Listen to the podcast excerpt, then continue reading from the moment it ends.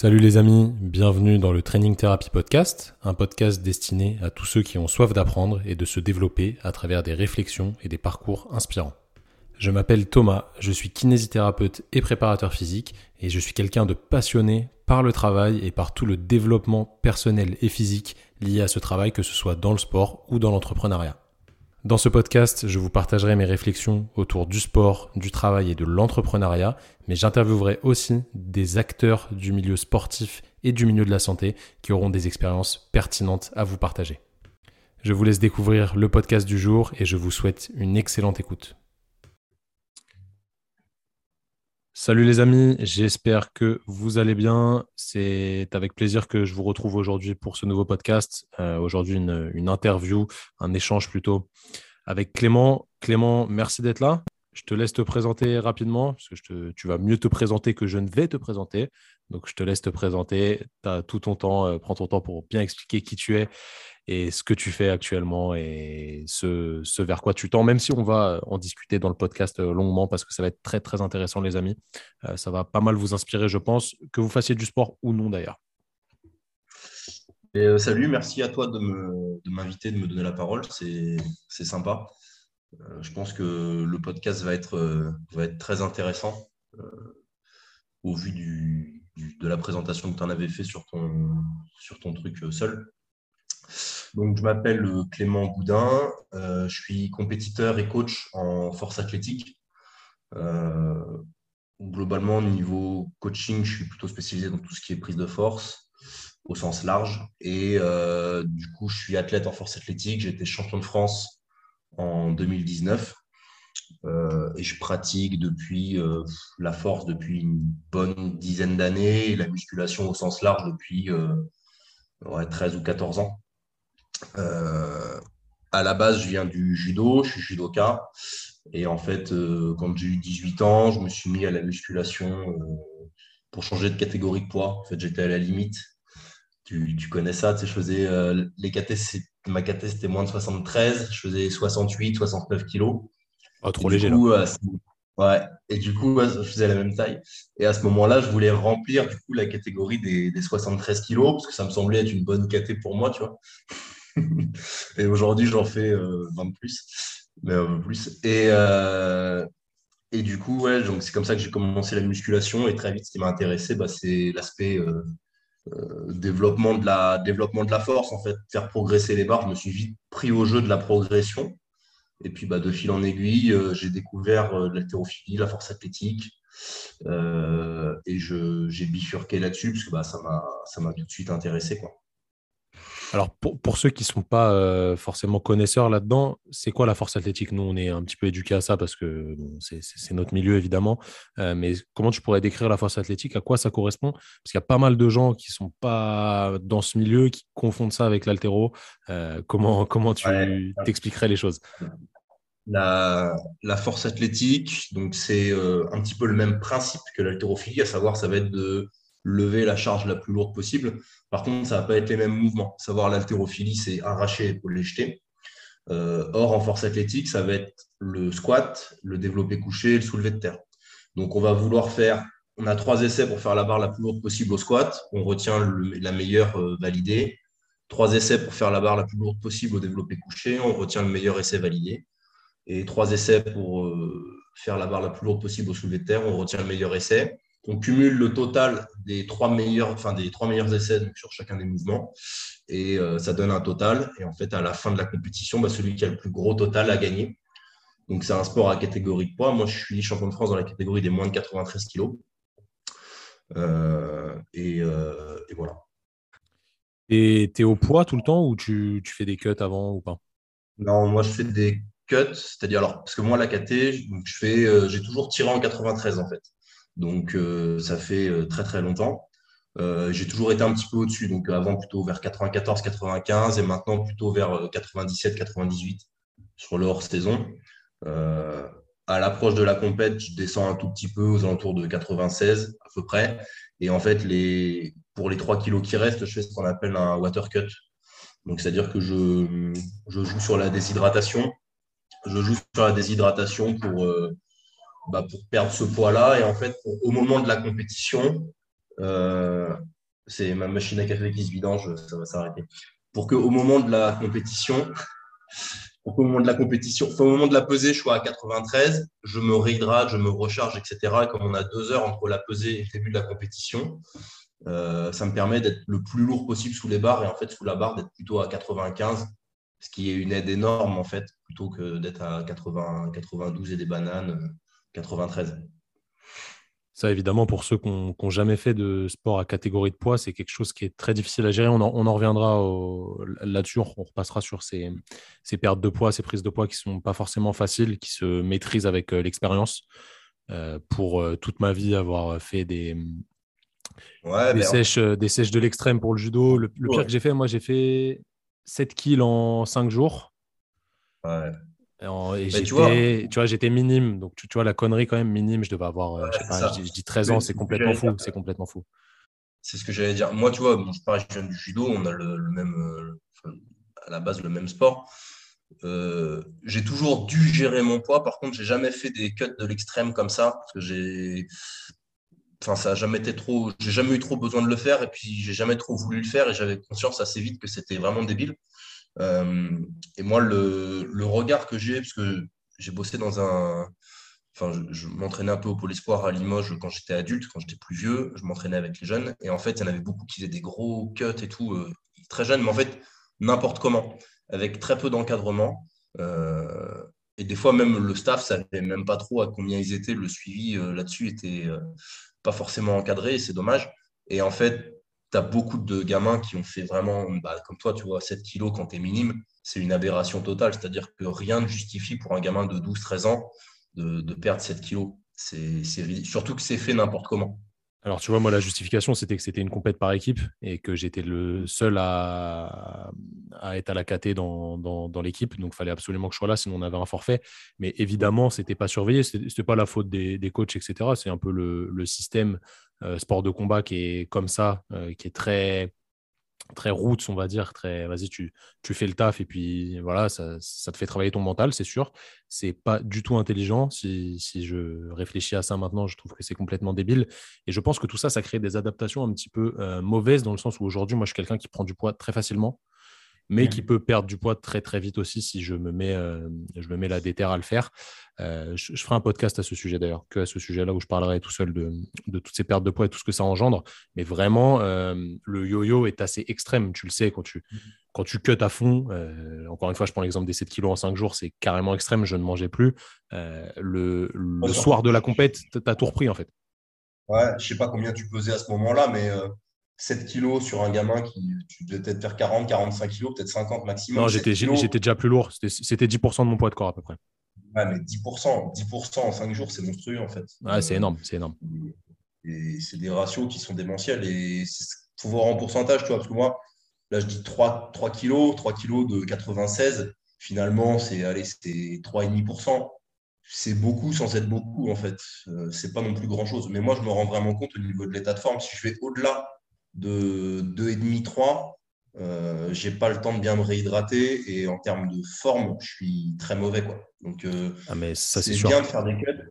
C'est bien de faire des cuts, mais il faut savoir gérer son cut euh, et pas aller dans un truc trop extrême parce que si c'est pour arriver livide sous la barre, ça m'est déjà arrivé à une compétition, euh, un stage de, sélection où bah, je suis arrivé, j'avais perdu trop de poids et tout, j'avais voulu prendre des risques là-dessus et je suis arrivé, j'étais complètement, complètement vidé j'ai fait euh, une des plus mauvaises compètes de ma vie et à l'heure actuelle, c'est encore ma pire expérience euh, sportive. Bah, c'est là où on voit que la, nutrition euh, affecte excessivement la performance et ton état de forme. C'est ton fuel. Donc, clairement, c'est très intéressant tout ça. On va y revenir tout à l'heure. Donc, pour recontextualiser un peu les, choses, Clément et moi, on ne s'est jamais rencontrés. On s'est rencontrés sur les réseaux. ça ne saurait tarder. On va, on va se rencontrer en vrai, c'est sûr, parce qu'on fait partie du même staff pour, pour Viking maintenant. Moi, je te suis depuis quelques mois, voire quelques années, euh, suite à des podcasts de Rudy ou des vidéos avec Jocelyn. Je ne sais plus. Peut-être que c'était peut-être un podcast avec Rudy. Je pense plutôt que c'était ça. Donc, euh, merci à eux de, m'avoir fait découvrir euh, ce que tu fais. tu es quelqu'un qui transmet beaucoup de, good vibes autour de, ton sport, qui n'est pas le sport le plus sexy du monde. Je suis désolé, hein, c'est pas, pas méchant, mais la force athlétique, c'est pas le truc qui fait rêver tout le monde parce que c'est un, sport où il y a beaucoup de travail de l'ombre Euh, faire des grosses barres et les mettre sur Instagram, c'est sympathique, mais il n'y a pas que ça, euh, comme dans tous les sports, évidemment. Et hum, c'est un sport qui est très individuel, comme euh, beaucoup de sports en réalité, mais qui est très, très individuel et qui, du coup, se base vraiment sur ta rigueur, ton travail, ta détermination sur le long terme, parce que tu ne prends pas 10 kilos sur ta barre en, deux semaines, c'est pas possible, sauf si tu es très, très mauvais, mais c'est une autre question, ou si tu es très, très débutant c'est pour ça vraiment que je voulais qu'on discute de, ça aujourd'hui, de, tout ce qui t'anime en fait dans, ton parcours euh, sportif, qui est en train de devenir ton parcours professionnel, si je ne m'abuse, qui est en train de se, tout ça se, croise maintenant. Euh, comment tu t'es dit vraiment, euh, à partir de quel moment tu t'es dit, je vais faire de la force athlétique mon sport principal et je veux faire de la compétition à haut niveau? Aller aux France, peut-être aller plus loin, etc., faire des grosses barres, vraiment me donner les moyens de, d'exprimer mon plein potentiel dans ce sport-là bah, En fait, euh, bah, j'ai commencé la musculation euh, à la base pour prendre du poids, en me disant, euh, j'en avais jamais fait, mais en me disant, ah, ça va me faire chier de faire de la muscu. Et, et en fait, j'ai découvert la musculation et ça m'a pas du tout fait chier, j'ai tout de suite adoré ça. Au point, en fait, ce que j'aime dans, la force athlétique, et dans la musculation au sens large, vraiment dans la force athlétique, c'est vraiment présent, c'est la rigueur et la discipline, en fait. C'est-à-dire que, comme tu l'as dit, euh, tu ne peux, pas, euh, peux pas te cacher. C'est-à-dire que quand tu fais un sport d'équipe, je sais pas, moi, tu joues au hand, tu joues au foot, machin, si un jour où tu es un peu moins bien, tu peux te cacher derrière les autres. Euh, ils peuvent pallier deux, trois absences de ta part. Si tu perds, tu peux te cacher derrière les autres et tu peux te dire bah, on a perdu parce que machin il a fait ci ou bidule il a fait ça ou etc. Tu vois. Dans un sport individuel et encore plus en force athlétique, tu n'as aucun moyen de te cacher dans la mesure où tu es tout seul et la barre c'est toujours la même. Tu vois, c'est-à-dire que bah, une barre qui fait 300 kg, elle fait 300 kg euh, toute l'année, toute la vie et, c'est totalement intemporel. Et, et c'est vraiment la photographie de ton état de forme à un moment donné qui est vraiment intéressante et ce qui est important, c'est la discipline parce que euh, si pendant une semaine, tu ne t'entraînes pas, euh, ben, la, perte, elle est énorme. Tu vois. Sur un sport très technique, tu vois, on vient du judo. Si pendant une semaine, tu ne t'entraînes pas, bon, ben, tu vas tirer la langue pendant 2-3 jours sur les premiers entraînements et après, ça va aller parce que techniquement, tu vas pouvoir pallier des petites erreurs, tu vas pouvoir faire des trucs. Et si le mec en face de toi est peut-être un peu moins bon, tu es un peu plus technique et tout, même si tu t'entraînes peu ou pas, tu vas pouvoir faire la différence. Tu vas pouvoir le battre quand même. En force, si tu t'entraînes peu ou pas, eh ben, tes barres dégringolent. Euh, tu vas maintenir un niveau minimal, mais ça va s'écrouler. Et en fait, ce côté-là, moi, c'est vraiment quelque chose que j'adore parce qu'il n'y euh, a vraiment pas moyen de se mentir. Et ça, je trouve que c'est vraiment intéressant. Euh, et, ça. c'est vraiment intéressant et c'est vraiment ce qui me plaît dans cette discipline. C'est intéressant ce que tu as dit, que, hum, que les compétitions, etc., c'est une photo de ton état de forme à, un moment donné. Ça, c'est extrêmement intéressant. Je, fais tout de suite le lien avec les sports de combat. Quand tu arrives à ta compète, euh, tu as, trois essais sur tes, sur tes barres. Je ne sais pas comment ça se passe. C'est quoi le premier truc que vous passez euh? Les squats, développé couché, soulevé de terre. Toujours dans cet ordre-là. Tu arrives, euh, tu n'es pas dedans t'es pas dedans, pourtant tu t'es bien préparé, etc. C'est comme quand tu arrives à ton premier combat, ça fait, euh, je sais pas, je dis n'importe quoi, tu arrives au championnat de France en, judo, premier combat, t'es pas dedans, tu perds, terminé, tu rentres chez toi. Terminé, tu t'es préparé pendant un an, tu t'es pris euh, une boîte euh, directe, c'est terminé. Le, fruit de tes efforts n'a pas payé, tu n'as pas le droit à un autre essai. Tu vois, dans les sports de combat, c'est vraiment. On l'a tous vécu au judo, ça. Et on l'a tous vécu je me souviens d'une fois, mon père, c'était la première fois que mon père il m'emmenait à une compétition. Il m'emmène. Ça, c'est dur. Euh, quand il y a des gens qui te regardent de ta famille, c'est dur, c'est dur. 4 heures de route et tout. Je me souviens, on va à Orléans et euh, premier tour, je perds en 8 ou 9 secondes. Je prends une boîte de l'espace. Le mec, il perd derrière. Je suis pas repêché. Et, euh, et voilà, donc on a fait 4 heures aller, 4 heures retour pour que je prenne une boîte en 8 ou 9 secondes. Et j'ai un souvenir avec ça. Donc ça, je l'avais vécu. Et pas longtemps après, il y avait les jeux, ça doit être les jeux de 2000 4, je crois. Et euh, tu as Frédéric Jossinet, il lui arrive la même chose euh, au jeu. Après une boîte en 10 secondes et elle passe au, plateau. Et il y a Gérard Rolls qui lui dit euh, Donc vous avez perdu en 10 secondes et tout, nanana, nanana. Et il lui dit Racontez-nous les 10 secondes de vos jeux. Et là, tu as un gros plan sur Frédéric Jossinet et limite, elle, s'est mise à pleurer en fait, tellement c'était c'était violent la phrase qu'il lui avait donnée. C'est le côté, bah, je me suis préparé toute ma vie, pendant 4 ans et tout pour ça, et pour en fait bah, vraiment perdre en 10 secondes. Et, et c'est vrai que ça, dans le sport, surtout dans les sports individuels, c'est des choses qui peuvent vraiment arriver. Et c'est très compliqué à gérer ça. Plus dans les sports de combat que en force, parce que tu peux toujours te rattraper en force. Tu, peux te rattraper, mais ça reste quand même un truc où tu n'as pas non plus 10 000 essais. D'extérieur, hein, moi, j'en fais pas. Donc je ne peux, pas te dire. Ah. Mais euh, est-ce que ce genre de, tu vois, de défaite, c'est obligé que ça. Si tu as fait des sports de combat, c'est obligé que ça t'arrive. Si vous nous écoutez, vous avez déjà fait des sports de combat, vous connaissez très bien cette sensation. C'est un mix entre de la honte, de la tristesse, du, désespoir. De... C'est très compliqué à, décrire. Et je pense que c'est des choses qui nous forgent et qui nous donnent euh, les moyens de rebondir ou pas. Il y en a qui commencent. Il y, a, beaucoup de gens qui font du judo en France. Hein. Il y a énormément d'enfants qui font du judo. Il y a énormément d'enfants qui arrêtent parce que ouais, c'est un truc de fou. Je pense que dès qu'on commence la compétition dans les sports de combat et qu'on n'est pas prêt mentalement à assumer l'échec, on arrête très vite. Et c'est peut-être pour ça que les gens n'en font pas longtemps, parce que l'échec fait partie de l'apprentissage, euh, heureusement. C'est obligatoire.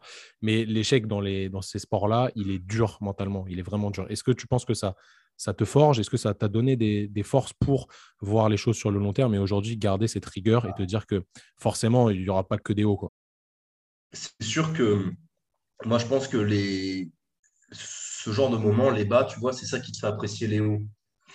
Euh, c'est-à-dire que quand tu te sens vraiment pas bien, on en reparlera un peu plus tard, mais euh, j'avais une, assez grave blessure qui m'avait vraiment beaucoup embêté.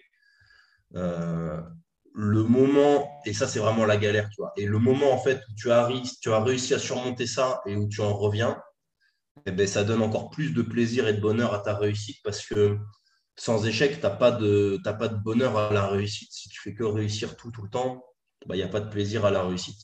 Euh, ce qui fait que la réussite est agréable, c'est d'avoir euh, d'avoir échoué avant. Et c'est sûr que ça te, ça, te forge, ça te forge le caractère, ça te permet d'être un peu plus résilient. Et je pense que sans résilience, il n'y a pas de succès. C'est un invariant, je pense, de tous les sportifs, de toutes les personnes qui ont réussi, même euh, dans l'entrepreneuriat, dans la vie, dans n'importe quoi. Euh, sans, parce que des échecs, on en a tous, et les gens qui abandonnent au premier échec, euh, voilà, ils sont Tu vois, moi, j'en ai parlé il n'y a pas trop longtemps sur Instagram, sur mon Instagram. Si on revient il y a 6-7 ans, quand j'ai commencé les compètes, j'étais loin d'être le plus fort. Il y en a beaucoup qui étaient plus forts que moi, mais par contre, je suis passé devant énormément de ces personnes qui étaient devant moi, soit parce qu'ils ont arrêté, soit parce qu'ils ne se sont pas entraînés aussi dur, soit parce qu'ils n'ont pas été aussi rigoureux, etc. Et j'ai pu rattraper dans une certaine mesure ce manque de talent euh, par le travail, tu vois. Euh, et aujourd'hui, je me fais passer devant par des gens qui sont plus jeunes, etc., qui ont peut-être plus de talent, ou qui s'entraînent mieux, ou qui s'entraînent plus dur, ou j'en sais rien, qui sont meilleurs que moi. Euh, à l'instant T, ils sont peut-être meilleurs, mais je sais que je vais continuer de travailler, que je vais continuer d'être un peu résilient et que à un moment donné, cet écart il va se réduire et que je vais pouvoir leur repasser devant. Ça, c'est extrêmement intéressant ce que tu as dit, ce, principe de résilience-là. Justement, euh, est-ce que tu avais des, prédispositions? Est-ce que tu étais très bon au départ? Euh, Par exemple, c'était quoi tes barres quand tu as, as, commencé? Tu t'es dit, j'ai un, gros potentiel pour la force ou tu t'es dit non, la force c'est stylé et je, veux faire ça et je vais travailler pour faire les perfs que tu fais ah. aujourd'hui. Je ne sais pas combien tu as à chaque mouvement, donc je n'oserais pas dire de conneries, je te laisse le dire, mais euh, à combien à combien tu es parti bah. euh, au départ et euh, qu'est-ce que tu as atteint aujourd'hui? Actuellement au squat, donc ma meilleure barre c'est 260 au squat en compétition quand je suis parti, je suis parti d'assez loin parce qu'au squat, je n'étais pas très, très favorisé. Euh, disons que assez vite, j'ai fait 100-110 au squat. Et après, il a fallu travailler quand même beaucoup pour, euh, pour franchir ça. Pour donner un ordre d'idée, euh, quand j'ai commencé la compétition, à mon premier championnat de France, j'ai fait 205 au squat, à mon premier championnat de France. Et là, maintenant, je fais 260 depuis deux ans à peu près. Ça fait deux ans que mon squat il stagne à peu près à 260. Euh, donc, tu vois, deux ans, de, deux années de stagnation. Euh, France 2019, je fais 260. France 2020, ça n'a pas eu lieu. Euh, France 2021, je fais 260 à nouveau. Au championnat d'Europe de l'Ouest, je fais 257,5, donc un tout petit peu moins. Tu vois, je, suis dans, ces eaux-là depuis un peu plus de deux ans, depuis presque trois ans en fait. au développé couché, mon record, c'est 190. mon premier championnat de France, j'avais dû faire 165. Et quand j'ai commencé la musculation, au coucher, j'avais des facilités. C'est-à-dire que j'ai fait la première, quand j'ai commencé la musculation, je faisais 68-69 kg de poids de corps. La première fois que j'ai fait du coucher, j'ai dû faire 70 ou 75. Donc un peu plus que mon poids de corps à l'époque, ce qui est pas mal en fait quand tu commences. Au coucher, j'avais des facilités. Et au soulevé de terme, ma meilleure barre, c'est 290 validé, mais j'ai déjà fait 297,5. Euh, et là, pareil, la première fois que j'en ai fait, je devais faire 160. Non, moins que ça, je devais faire 140 la première fois que j'en ai fait. Et je suis vite monté à 200 assez rapidement. Est-ce que tu as, un attrait particulier pour les chiffres du style le 300 kg soulevé de terre Est-ce que c'est un, goal complètement euh, incroyable ou pas? Ou tu t'en fous des chiffres et tu veux juste progresser? Non, je veux progresser. Après, c'est sûr qu'il y a des petits gaps comme ça. Euh, la première fois que j'ai fait 250 au squat, c'était, je m'en souviens encore, c'était beau, tu vois. C'était un, un gros moment pour moi. Parce qu'en plus, la première fois que j'ai fait 250 au squat, c'est la première fois que j'ai fait 700 de total. Et à ce moment-là, faire 700 de total, c'était pas mal quand même. Maintenant, il y en a beaucoup plus. Ça s'est démocratisé. Il y a beaucoup plus de gens qui le font. 200 euh, au coucher et 300 au soulevé de terre, c'est des petits gaps quand même. Euh, après, euh, je ne suis pas hanté par ça parce que tu vois, au championnat de France, par exemple, euh, il me fallait 297 pour la place. Je n'ai pas tiré sur 300 kg, j'ai tiré sur 297,5. Euh, alors que tu peux te dire c'est la même chose. Mais donc non, je suis plutôt. Enfin, c'est des chiffres qui sont symboliques et c'est vrai que bah, c'est bien de les avoir faits, mais je ne suis pas hanté par ça à proprement parler. Comment tu t'entraînes actuellement? Est-ce que tu tu es toujours très proche de ces pourcentages à l'entraînement Alors, je, sais évidemment que non, euh, c'est pas c'est pas la question, c'est pas possible. Euh, est-ce que voilà, est-ce que c'est des barres que tu répètes souvent Je vais mettre des gros guillemets là-dessus.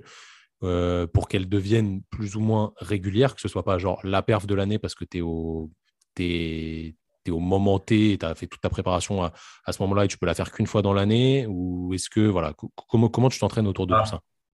Globalement, euh, c'est des barres que je fais très peu dans l'année. Euh, alors après, la méthode de programmation et de préparation, elle est un petit peu différente selon les athlètes. Euh, moi, je sais que j'ai du mal à tolérer la haute intensité pendant longtemps. J'ai tendance à. Après, je suis. Enfin, ça fait longtemps que je fais, en fait, et j'ai accumulé des petits bobos, des petites pertes de mobilité, des petits. pas mal de petits trucs, tu vois, qui font que si je reste trop souvent dans de la haute intensité ou si je vais trop souvent sur de la haute intensité, je me fais vite mal. Donc, euh, j'essaye de contourner ça et d'y aller pas forcément très souvent. Euh, et toutes ces performances-là, elles correspondent à un pic de forme. C'est-à-dire que en dehors de ce moment de forme, je suis incapable de, reproduire ces barres-là. C'est-à-dire que toute l'année, je vais être capable de faire 250 euh, au squat, je peux quasiment les faire toute l'année. 180, 2, 180, enfin 180, 185, je peux les faire toute l'année, mais plus, il faut un pic de forme. Et 285, je peux le faire toute l'année au terme, mais plus, il, faut il faut que je sois en forme, il faut un pic. donc, ça fait allez, 10 euh, kg pour le squat, 5 kg pour le développé couché et 15 kg pour le terre. Tu vois, donc, ça peut paraître beaucoup en kilos, mais en pourcentage, en fait, c'est pas tant que ça, c'est 2-3%. Ouais, mais ces 2-3%, ils font la différence sur le, sur le classement. Quoi. Ah bah ouais, parce que sur le total, euh, sur le total si tu mets euh, un total avec 30 kg d'écart, euh, sur alors ça dépend des compètes, ça dépend de pas mal de choses, mais sur un championnat de France, tu as 3 places d'écart. Comment tu comment tu t'entraînes Ouais, dis-moi, dis-moi. C'est aussi pour ça que le choix des barres, il est vraiment important. C'est-à-dire que des fois, tu, tu penses que tu vaux 300, donc tu mets 300, mais en fait, tu la rates la barre d'avant, c'est 290. En fait, tu valides 297. Tu valides que 290, alors tu aurais pu valider 297 et tu as perdu 7,5 au total. C'est pour ça que celui qui gagne, ce n'est pas toujours forcément le plus fort. C'est le plus fort, mais aussi le plus pragmatique dans ses choix et euh, qui, sait, euh, qui, a le mieux travaillé avec son ego et qui sait aussi le mieux préparer. Tu vois, tu disais tout à l'heure, euh, tu peux arriver, t'être préparé pendant longtemps et rater ton truc. Euh, autant au judo, je peux l'entendre parce que bah, il y a un adversaire et bah, tu ne peux pas prévoir ce que va te faire l'adversaire, s'il est meilleur, si toi, tu as raté un truc, que lui, il a fait un super truc, etc. Mais en force, il y a pas de. Il y a très très peu de variations de ce type-là. Le seul truc, la seule variable à la limite, ça peut être l'arbitrage, mais normalement, si tu as un mouvement qui est irréprochable, tu ne peux pas être embêté par l'arbitre. Et moi, je pense que si tu t'es bien préparé, si tu as bien géré ta programmation de manière intelligente sans faire des barres n'importe comment, à n'importe quel moment, euh, que tu as bien géré ton poids, que tu as bien géré ton échauffement, que tu as bien géré tous ces trucs-là, il y a peu ou pas de possibilité qu'il y ait un aléa qui vienne euh, t'embêter. Et euh, moi, j'ai eu énormément de mal à comprendre les. Alors, je sais que ça arrive, mais moi, c'est vraiment pas. Ça m'est très peu arrivé. Sauf la complète dont je parlais tout à l'heure où j'avais raté ma perte de poids. Mais c'est parce que j'avais raté ma perte de poids, en fait, que je me suis retrouvé à faire une contre-performance.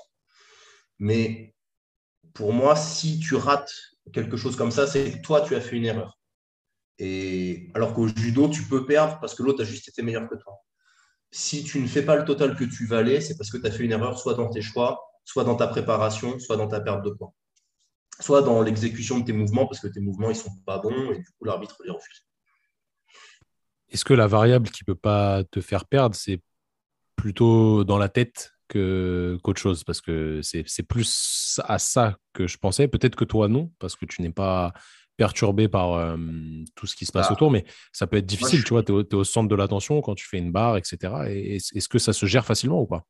Moi, je suis plutôt justement transcendé par ça. C'est-à-dire que surtout quand j'arrive sur une grosse compétition, sur un championnat de France, euh, je me suis préparé pendant des mois et des années en fait pour ce moment-là.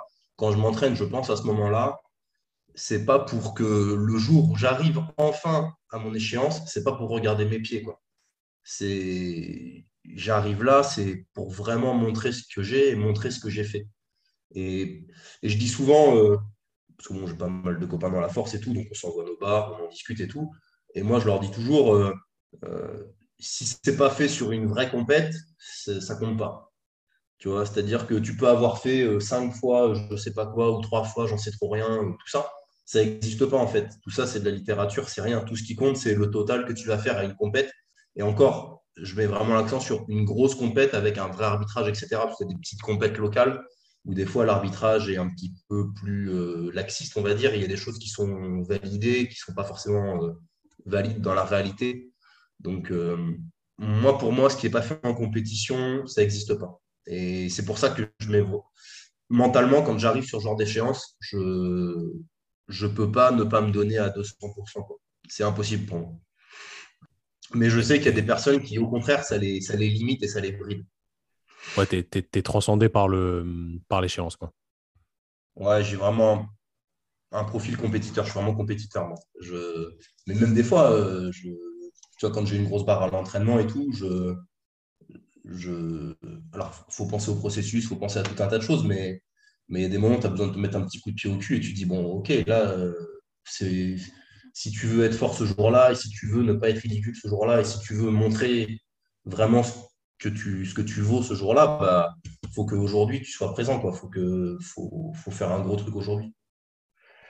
Je te, je te, rejoins là-dessus. Moi, moi, ce qui me pousse pas mal aussi, c'est l'adversité. J'aime bien quand il y a des, des gens avec qui compétitionner, tu vois, pas forcément à battre ou autre, parce qu'au final, la compétition, elle est que contre euh, toi-même, si on, si on voit les choses d'un angle différent. Mais euh, je comprends très bien ce que tu dis. Euh, comment tu t'entraînes du coup actuellement? Est-ce que tu t'entraînes beaucoup? Est-ce que tu t'entraînes en hyper fréquence, en hyper volume, etc. combien d'heures par semaine tu alloues à l'entraînement? Et comment ça se répartit en ce moment, qui est peut-être une période un peu différente des autres, mais toujours intéressant de voir. Là, on est début janvier, au moment où on enregistre le podcast. Normalement, il devrait sortir en février. comment tu fais en ce moment? Bah, en ce moment, euh, ça fait. Euh, là, j'ai le Covid.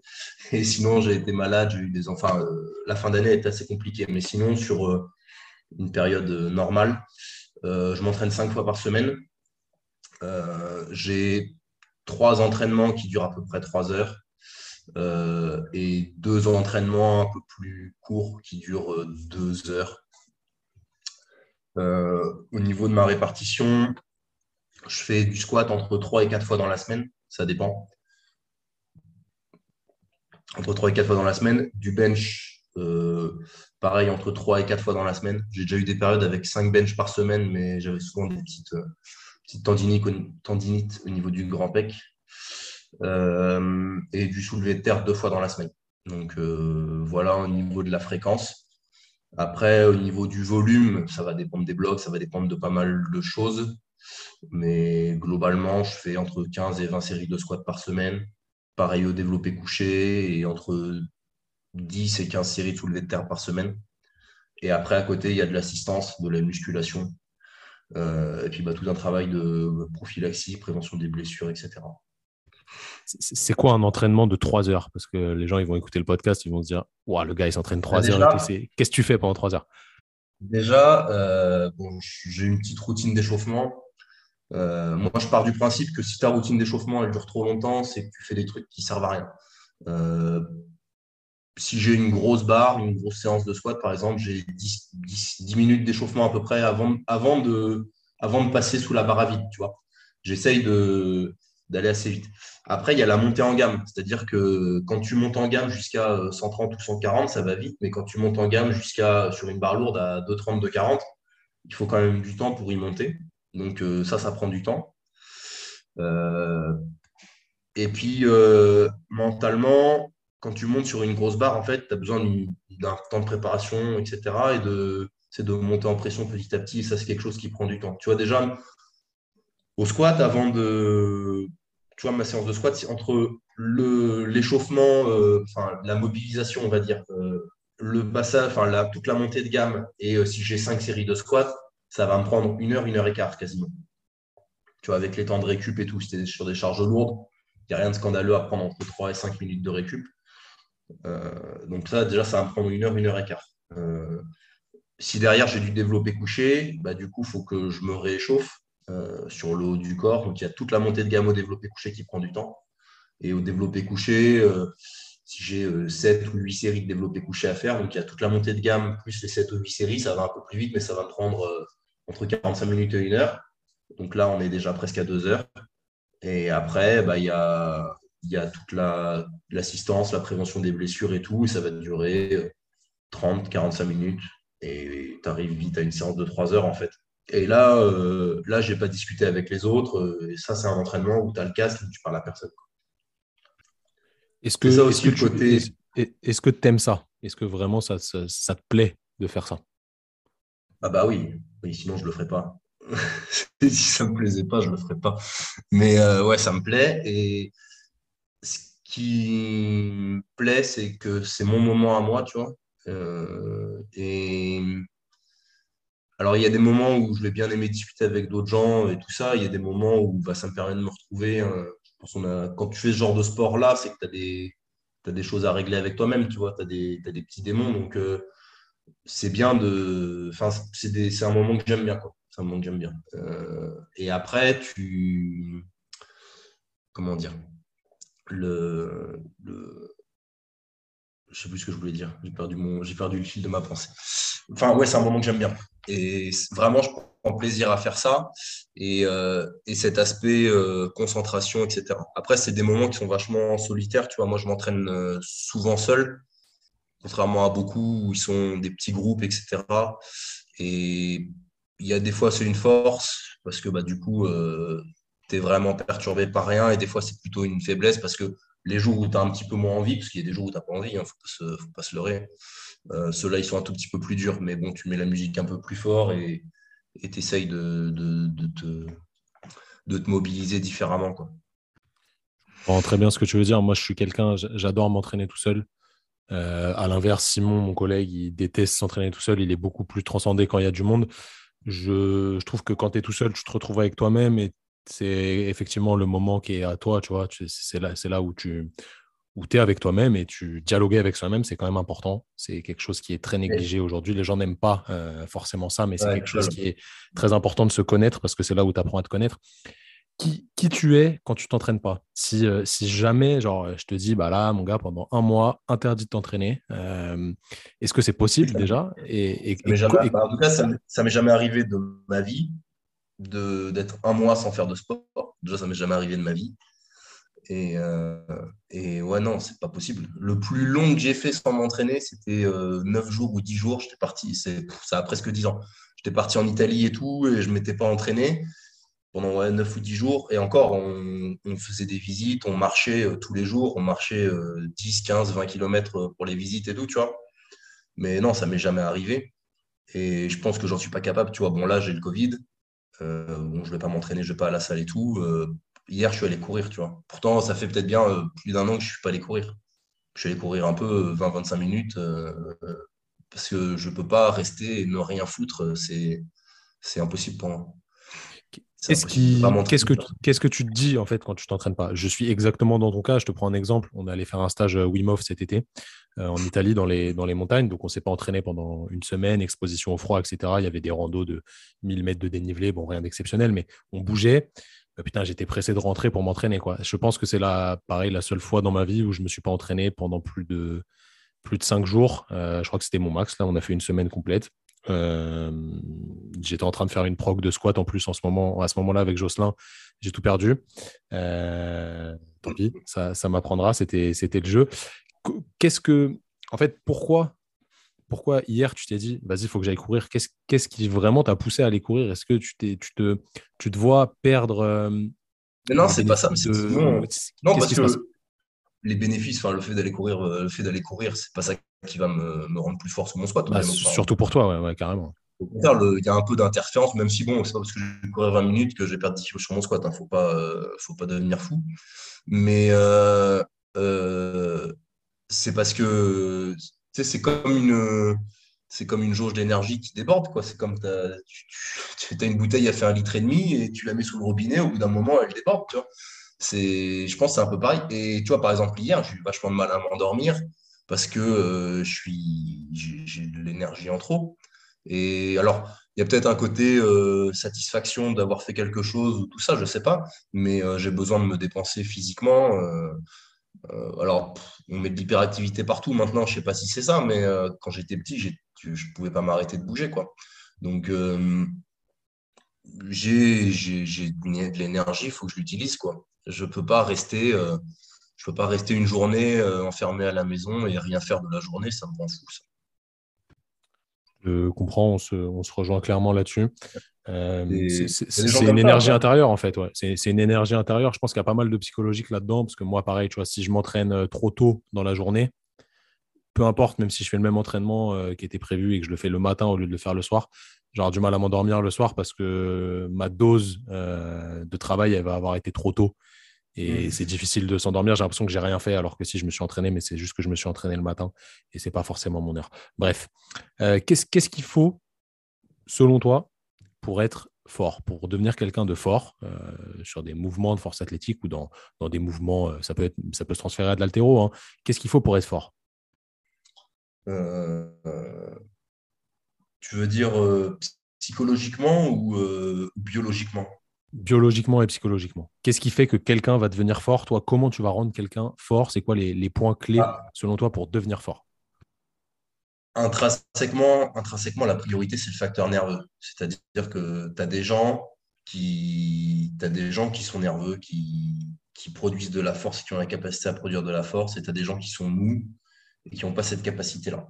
Après, ça, c'est beaucoup lié, on en parlait tout à l'heure un peu, comment on est psychologiquement et tout, mais aussi euh, pas mal lié au bagage. C'est-à-dire que quelqu'un qui a un gros bagage sportif, qui a toujours fait du sport depuis tout petit, euh, tu lui fais faire du squat ou n'importe quoi, il va très vite progresser. À l'inverse, quelqu'un qui a fait chips canapé pendant 15 ans, euh, tu le mets au squat, ça va pas être terrible.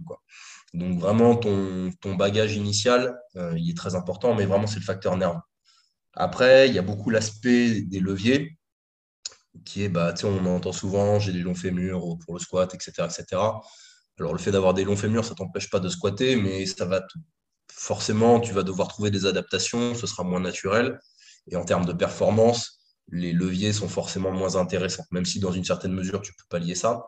Mais, euh, mais il va falloir quand même travailler. Et après, c'est le facteur technique et répétition. Donc, il va vraiment falloir automatiser euh, le, pattern des, différents mouvements, adapter la technique, adapter les leviers et, euh, tout ça. Quoi. Donc, euh, le facteur nerveux en tant que coach, tu peux influer dessus dans une certaine mesure, euh, au-delà de la, la, construction biologique de la personne que tu as en face de toi, mais avec la répétition à l'effort, tu vas influer dessus. Les leviers, la seule manière d'influer dessus, c'est en jouant sur la masse musculaire. Donc, si la personne que tu as en face de toi, elle est vraiment extrêmement fine, longiligne et tout, fait de gagner en masse musculaire, tu vas avoir une optimisation un petit peu des leviers. Euh, donc, travailler sur la masse musculaire, mais ça, c'est un travail de longue haleine. Et, euh, après, bah, ça va être technique en optimisation des leviers, etc. Et répétition pour, enregistrer un schéma moteur. à un moment donné, bah, pour faire progresser ton squat, il va falloir en faire du squat. Quand tu es un débutant, surtout. Après, quand tu as un très haut niveau, que tu es très fort, que tu es très lourd, etc., etc., va peut-être falloir penser à en faire un peu moins parce que bah, tu te fatigues beaucoup quand tu en fais, etc. Mais là, on est vraiment sur 0,2% euh, de la population pour euh, plus de 99% des gens. Et pour la plupart des gens qui vont nous écouter, si vous voulez être plus fort au squat, bah, il va falloir augmenter votre fréquence de squat. Pas forcément mettre plus lourd, euh, plus de volume, etc., etc. Mais si vous faites du squat une fois par semaine, vous avez peu de chances de progresser au squat. Et psychologiquement, psychologiquement, pour progresser, bah, il va falloir être patient parce que la prise de force, c'est des, des, processus longs qui mettent du temps à se mettre en place. Je parlais de l'hypertrophie, parce qu'il faut de la masse musculaire, mais l'hypertrophie, ça met du temps à se mettre en place le facteur nerveux, c'est des choses qui mettent du temps aussi à se mettre. Enfin, si vous n'avez pas un gros bagage sportif, le facteur nerveux va être long à se mettre en place. Et les, schémas neuronaux vers un mouvement, ils vont mettre du temps aussi à se mettre en place et à s'automatiser. Donc, euh, il va falloir répéter, répéter, répéter et être patient. Vous allez pas, euh, vous pouvez pas squatter 200 euh, kilos comme ça en vous entraînant trois mois. C'est pas possible justement, qu'est-ce que tu, qu'est-ce que tu peux espérer en termes de, de gains en pourcentage, on va dire, chez quelqu'un Je prends un exemple euh, qui va parler à tout le monde et qui va ressembler à pas mal de personnes qui nous écoutent. Euh, quelqu'un qui fait du crossfit, euh, qui, qui squatte une fois par semaine parce que la prog de sa box fait qu'il y a du, du squat une fois par semaine, genre 5 x 5 à 85% de la 1RM, des, des, trucs comme ça. Qu'est-ce que tu peux espérer en termes de gains si tu te mets à squatter trois fois par semaine avec euh, deux bacs, un front par exemple, je dis n'importe quoi, et euh, sur, euh, sur trois mois de, de programmation intelligente, on va dire. Ça dépend, ça dépend de, pas mal de choses, ça dépend vraiment de beaucoup de choses, d'où il part le gars, quel niveau il a.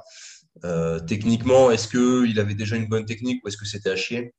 Est-ce qu'il avait déjà les bonnes orientations sur, sur quoi je me concentre? Parce que souvent, on te dit euh, fais ci, fais ça, etc. sur ton squat, mais en fait, on te fait te concentrer sur des choses qui, ne sont pas essentielles, tu vois.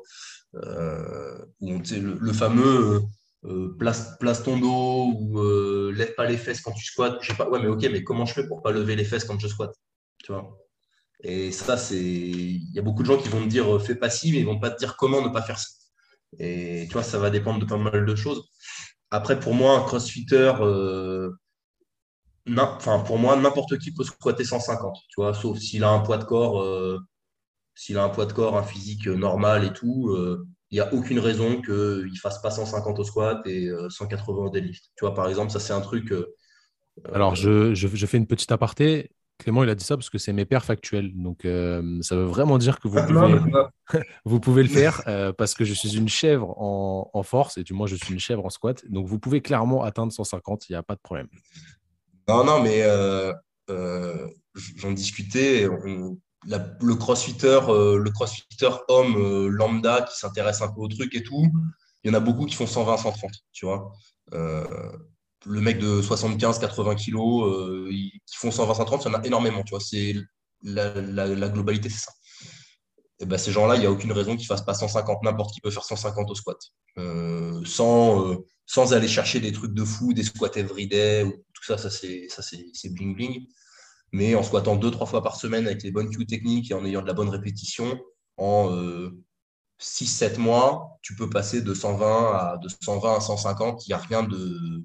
Alors, à moins que tu aies vraiment une impossibilité, ou etc., etc., mais il n'y a rien d'extraordinaire à ça.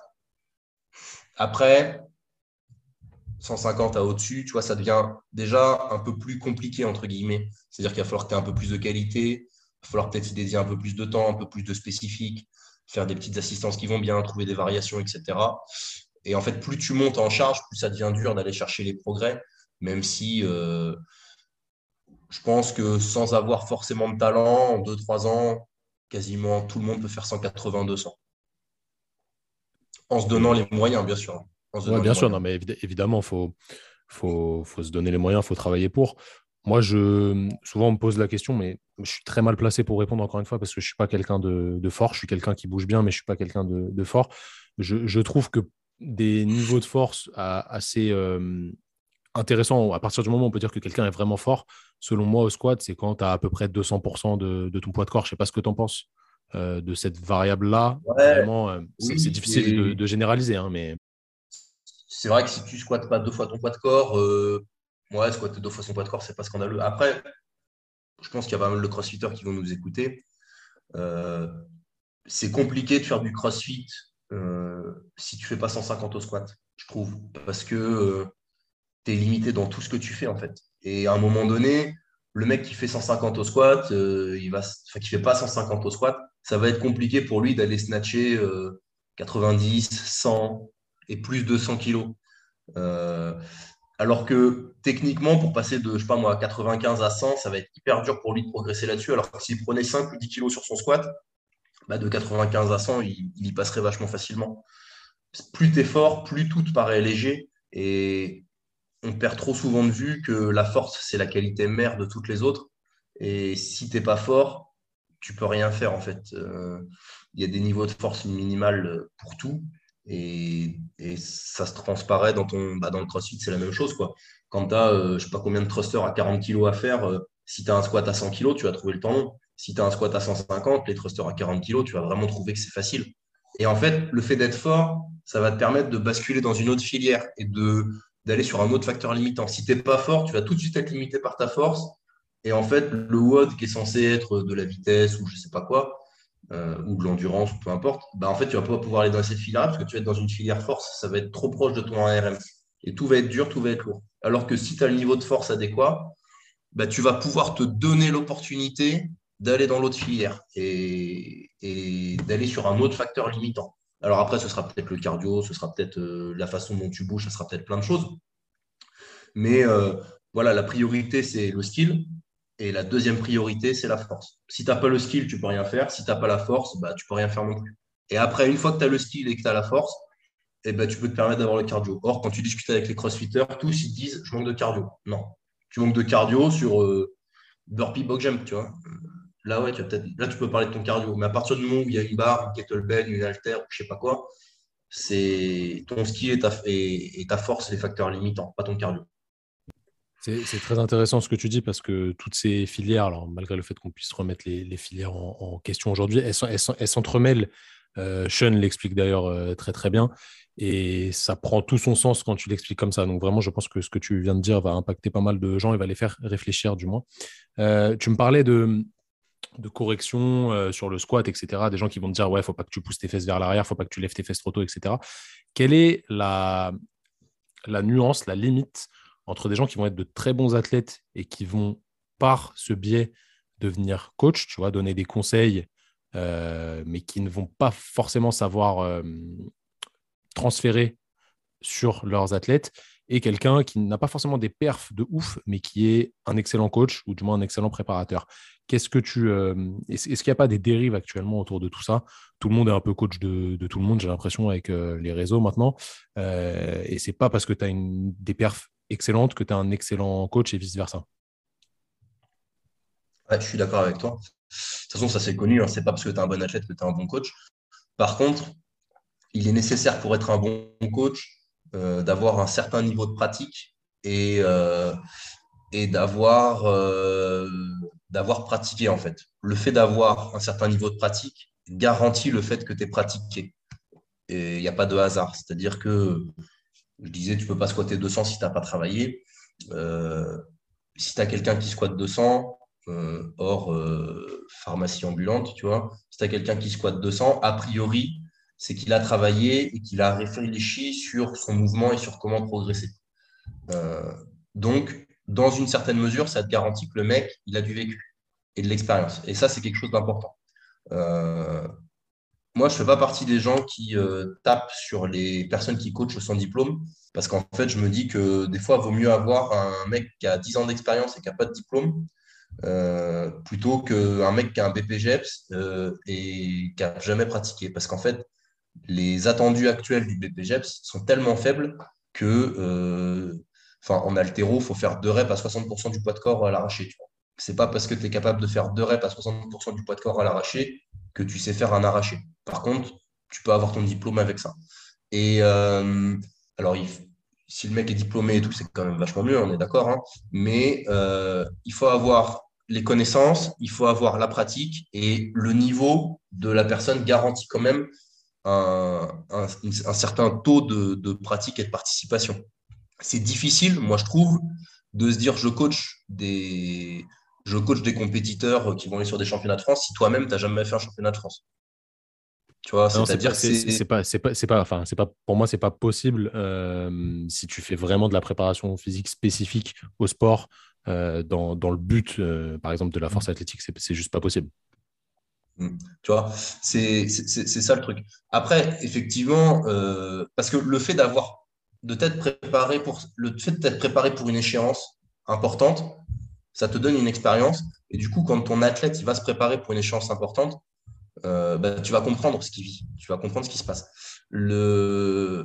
Et dans la mesure où, pour moi, le coaching, l'importance du coaching, au-delà de la programmation et tout, tu peux avoir la meilleure programmation du monde, tu peux avoir tout ce que tu veux.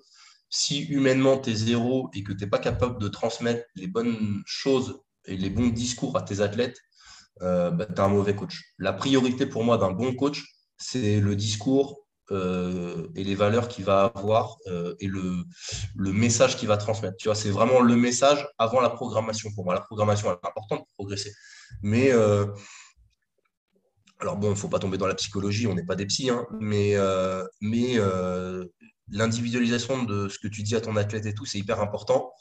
Et si toi-même, tu n'as pas vécu ces situations-là, eh ben, tu n'es pas en mesure de les comprendre. Donc, il, a il faut, pour être un bon coach, ben, il faut que tu te sois blessé il faut que tu te sois entraîné dur. Euh, il faut que tu te sois planté, il faut que tu aies fait des compétitions, euh, il faut que tu aies eu des petits résultats pour comprendre ce que c'est, euh, il faut que tu aies eu des moments de passage à vide où pendant un an, tu n'as pas battu de record pour comprendre ce que ton athlète y traverse. Parce que c'est la réalité. Hein. À un certain moment, tu as, des, passages à vide et tu progresses plus, tu vois, ou moins vite. Ou... Et ben ça, il va falloir que tu sois en mesure de l'avoir vécu pour pouvoir accompagner ton athlète quand il va le vivre. Et c'est pour ça que l'expérience, elle est importante. Et quand je vois effectivement des gens qui, euh, qui ont peu d'expérience, il faut bien se lancer un jour. Hein. On a tous commencé un jour. Moi, quand j'ai commencé, euh, je n'avais pas l'expérience que j'ai, etc. Mais euh,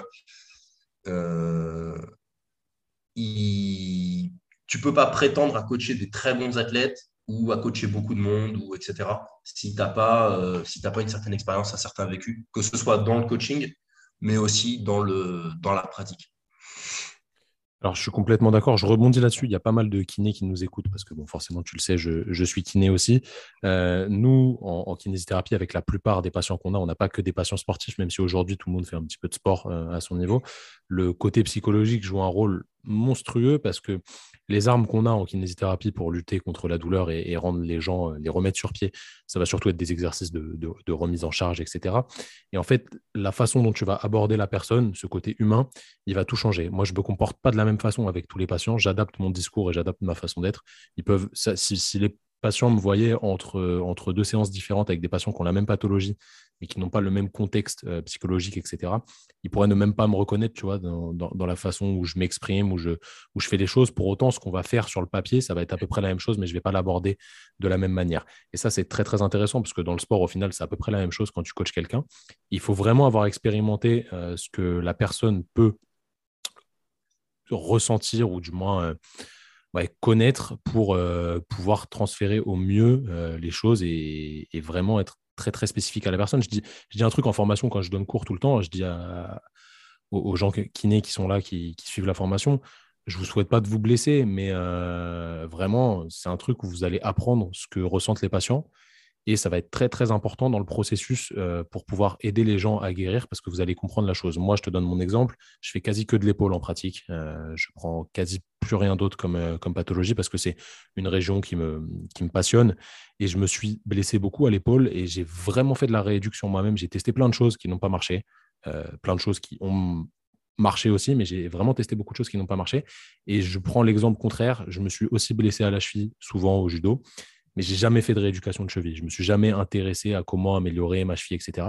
Du coup, en soins, je ne prends pas de cheville, sauf si c'est pour dépanner mes collègues, parce que je ne me sens pas capable d'accompagner ces personnes-là, parce que je ne sais pas vraiment ce qu'ils ressentent. Et ce que je vais faire, ça va être bien sur le papier, parce que j'ai les connaissances pour euh, rééduquer une mmh. cheville, mais je ne vais pas être euh, aussi proche de la réalité du ressenti de la personne que je peux l'être avec l'épaule parce que je sais vraiment ce que c'est. Euh, j'ai expérimenté beaucoup de choses sur moi. Donc, c'est vraiment intéressant de faire ce distinguo entre la performance que peut donner un coach ou un, kiné par, de par ses connaissances, de par ses performances, etc. et ce qu'il a vécu, euh, qui lui a donné une expérience et qui est très, très, très importante dans, le suivi, dans l'individualisation euh, des choses. Tu as parlé vite fait du dopage, là, tu nous as dit des, des pharmacies ambulantes, je rebondis là-dessus aussi. Euh, bon, le sport, euh, c'est gangréné par le dopage. J'en ai parlé dans le podcast avec Manon qui sortira euh, avant celui-là, donc on aura déjà eu une petite discussion là-dessus. Tous les sports sont gangrénés par le dopage. Il n'y a pas que les sports de force, il n'y a pas que l'altéro, que le crossfit, que la force athlétique, etc. Même si dans le crossfit, apparemment, tout le monde est naturel, mais ça, on, peut, on peut gentiment en sourire.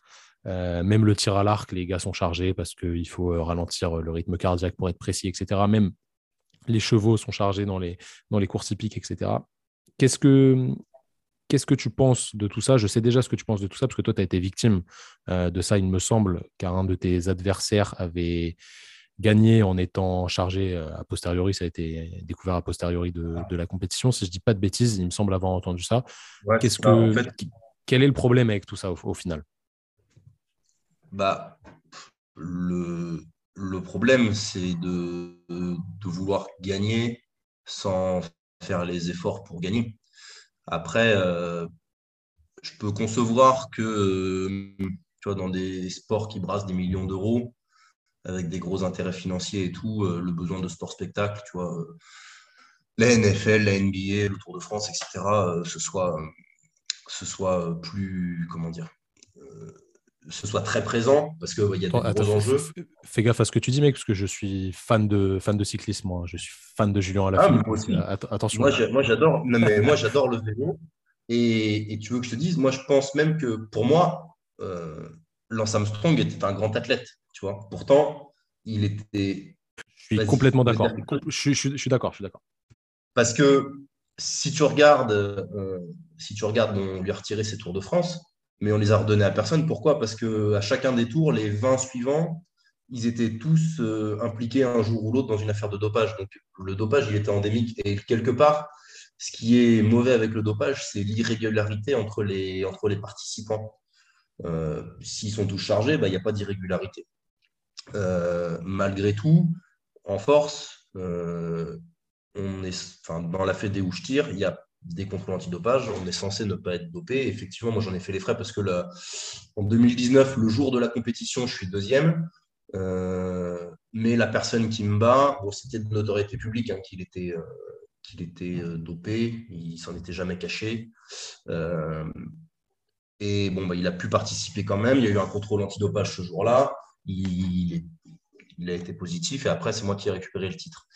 moi, ce qui me pose problème, c'est bah, qu'en fait, euh, les gens savaient, tout le monde savait, mais on l'a quand même laissé concourir, y compris dans son club, euh, les gens savaient, et ils l'ont quand même laissé concourir. Euh, tu vois, là, je peux en parler maintenant parce que c'est, c'est passé, puis il, est passé, il, a été, il a été contrôlé, mais il passe au contrôle antidopage. Il y a sa copine qui vient voir les gens du club, de, leur club, et qui dit Oh là là, machin, il est au contrôle antidopage. Et là, au club, ils, ont tous, j'étais juste à côté, j'étais à 3 mètres. Hein.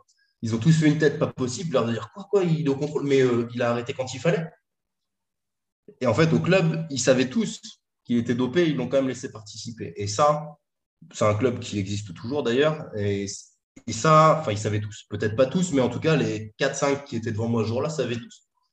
Et, ça, moi, ça me pose problème parce que bah, personne ne l'a empêché de participer. Et moi, quand il m'a battu, je savais qu'il était dopé et ça, c'était vraiment assez dur à vivre.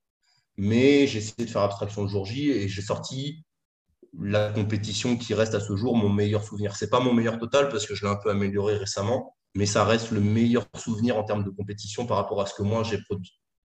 Euh, et sur le dopage, bah, forcément, les mecs qui trichent, après, il y a des. Ce qui m'embête, c'est qu'en force athlétique, il n'y a rien à gagner, euh, financièrement parlant, à part un peu de notoriété. Euh, après, sur les réseaux, il y a énormément de gens qui sont dopés parce que, on en parlait tout à l'heure, la performance ne fait pas forcément à la qualité, mais par contre, la performance fait la visibilité. Et euh, sur les réseaux, on sait très bien que le business des réseaux, c'est la visibilité avant tout. Donc, plus tu vas être fort, plus tu vas avoir de visibilité. Plus tu vas avoir de visibilité, plus tu vas avoir de vente. Euh, et quelque part, euh, c'est aussi du dopage dans leur business. Donc, ça aussi, c'est un petit peu problématique parce que du coup, finalement, ils prennent des, ils prennent des clients à des gens, des gens lambda qui, qui ne trichent pas. Et ça, c'est vrai que c'est embêtant. Malgré tout, c'est un petit peu la nature humaine de vouloir aller à la facilité, d'avoir les choses un peu plus facilement. Après, euh, le budget de la FLD, donc l'Agence française de lutte contre le dopage, euh, je ne veux pas dire de bêtises, mais je crois qu'il a été divisé par 5 ces dix dernières années. Bon, ben, il n'y a pas de miracle, quoi. Donc, euh, il y a de moins en moins de contrôles. Les contrôles, ils ne ils se font que aux compétitions. Après, je il y a des athlètes très forts. En France, on, est une des meilleures nations en force électrique. Je suis convaincu qu'il y a une très grande majorité des athlètes de l'équipe de France qui sont naturels. Euh, après, je ne peux pas me porter garant de tout le monde et je ne vis pas avec eux, mais je pense qu'il y a une très très grande majorité des athlètes qui sont naturels et il y a peut-être 1%, 2%, même pas, mais il y en a quelques-uns qui sont probablement des tricheurs et en fait, bah, c'est vrai que quand ils tombent, ça, donne ça jette un petit peu le, discrédit sur tous. Après, moi, je viens de la musculation à la base, je me suis entraîné en salle de musculation. J'ai vu des mecs se charger pour faire 110 au développé couché. Donc, va expliquer à un mec qui se charge pour faire 110 au développé couché que toi, tu es capable de faire 190 en étant naturel. Il va jamais te croire. Parce que ça voudrait dire, OK, donc moi, je suis vraiment une merde, en fait. Ça voudrait dire que le mec, il devrait se dire, je suis vraiment médiocre. Donc, il ne peut pas se dire qu'il est médiocre. Donc, qu'est-ce qu'il se dit? Il se dit, ah ouais, mais il se dope plus que moi, lui. Alors qu'en fait, non. C'est juste, un biais cognitif. Et les mecs qui vont le plus crier au dopage, souvent, c'est des mecs dopés. Parce que, enfin, je dis, je, connais plein de gens qui font de la musculation, donc forcément, je connais des gens dopés. Hein. et, c'est ceux qui crient le plus au dopage, en fait, c'est les mecs dopés.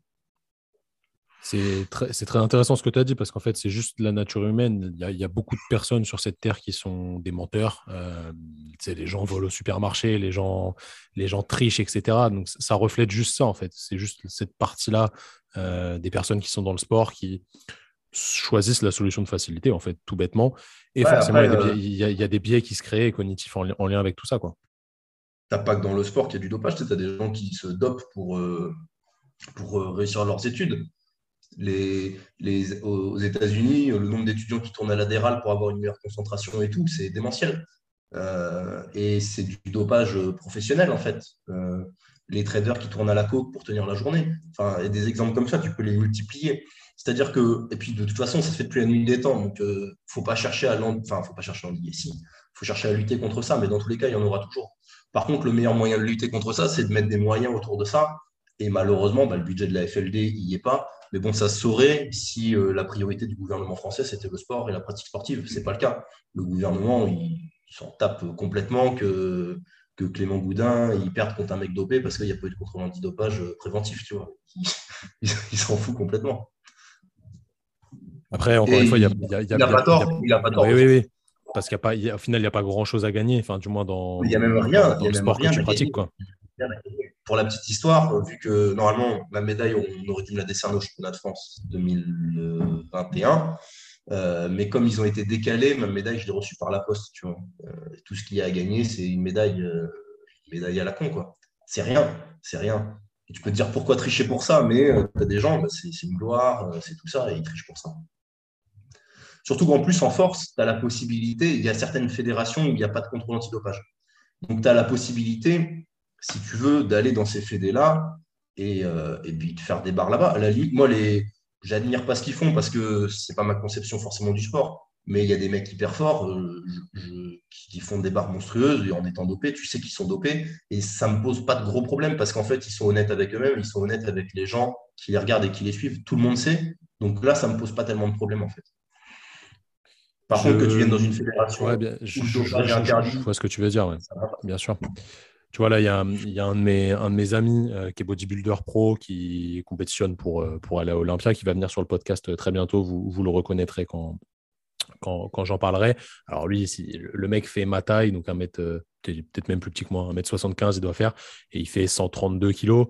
Donc, celui qui pense qu'il n'est pas chargé, c'est juste pas possible. Mais après, il y a toute une relation avec les sponsors, etc. Il peut pas dire euh, sur les réseaux, oui, bah, moi, je, je, prends ça. exactement, exactement. Mais il, ne s'en cache pas, mais il peut pas non plus euh, dire, moi, je prends ça à tel moment. C'est juste pas possible. bien sûr, mais, quelque part, voilà, moi, j'aime pas non plus cette. Euh, je trouve qu'il y a une grosse une grosse démocratisation du discours moi je prends ci, moi je prends ça et tout ces derniers temps via YouTube. Je sais que bah, Thibaut Inchep, il a fait des vidéos là-dessus. Il y a un gars, un youtubeur, euh, comment il s'appelle Ron, Rob, un truc comme ça, qui fait beaucoup de trucs comme ça. Ouais, voilà, Rob. Moi, je trouve ça pas bien parce qu'en fait, ça démocratise quelque chose qui est quand même dangereux parce que tous les mecs, ils vont dire oui, mais je fais ça bien, sous le contrôle d'un médecin, blablabla. Bla, bla, bla. Euh, pas des grosses doses. Les mecs, tous les mecs que je connais qui se dopent, ils disent tous qu'ils font ça à des petites doses, qu'ils font ça bien et qu'ils ont le contrôle d'un médecin. Ils te disent tous ça. Sauf que ce n'est pas ça la réalité. Peut-être c'est ce qu'ils disent pour se rassurer, pour tout ça, mais ce n'est pas ça la réalité. Et, et c'est dangereux pour la santé. Euh, et c'est dangereux pour plein de choses. Et le problème, c'est que bon, bah, moi, je leur souhaite qu'il leur arrive rien. Après, c'est toi et ta chance. Mais malgré tout, le fait d'en parler trop, ben ça, ça, ça, dédiabolise le, truc et, ça ouvre la porte quand même. Et je sais que tu as des jeunes qui ont 15-16 ans dans des fitness parks, dans des basic fit et tout, qui peuvent avoir accès à ce genre de truc. Et ça, moi, ça me rend fou en fait. Parce que, mec, tu n'as rien exploité de ton potentiel. Tu vois, le mec qui a 30 ans, qui fait du body euh, et qui se décide euh, en son âme et conscience à franchir le pas, ça ne me pose pas tellement de problème, tu vois. Par contre, le gamin de 15 ans à qui on n'a rien expliqué, qui voit une vidéo comme ça, et qui dit oh, c'est pas si dangereux que ça en fait, et qui commence à prendre des trucs, ça, ça me rend fou parce qu'il n'a pas l'intelligence et le recul pour, euh, pour savoir ce qu'il fait. Il n'a rien exploité de son potentiel naturel et de ce qu'il était capable de faire et de toutes les, tous les leviers que tu as actionnés avant, tu vois. L'entraînement, le sommeil, la nutrition, le travail, etc. Et il va directement passer dans, dans ce truc-là de la facilité du dopage. Et ça, ça m'énerve vraiment, en fait. Et je pense que ces vidéos-là, elles ont un impact très négatif là-dessus. Et ça, c'est quelque chose qui me plaît pas.